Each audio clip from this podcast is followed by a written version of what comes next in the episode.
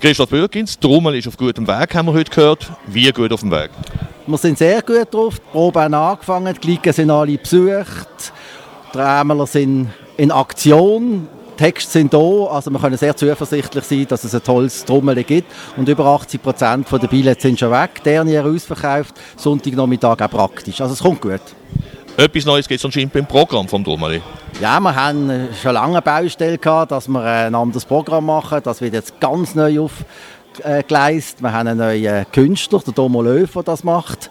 Wir haben auch viel mehr redaktionelle Beiträge, wo man viel mehr erfährt, was die eigentlichen Klicken eigentlich mit ihrem Auftritt wollen. Und schön am Ganzen, es ist erst noch 2 Franken billig und kostet nur noch 5 Franken. Wunderbar. Und äh, ebenfalls neu der Redebang wird auch billiger.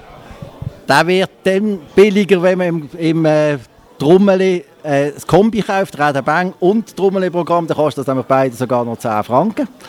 Und der Räderbang ist eigentlich das Einzige, was neu ist, dass die Inserate farbig sind.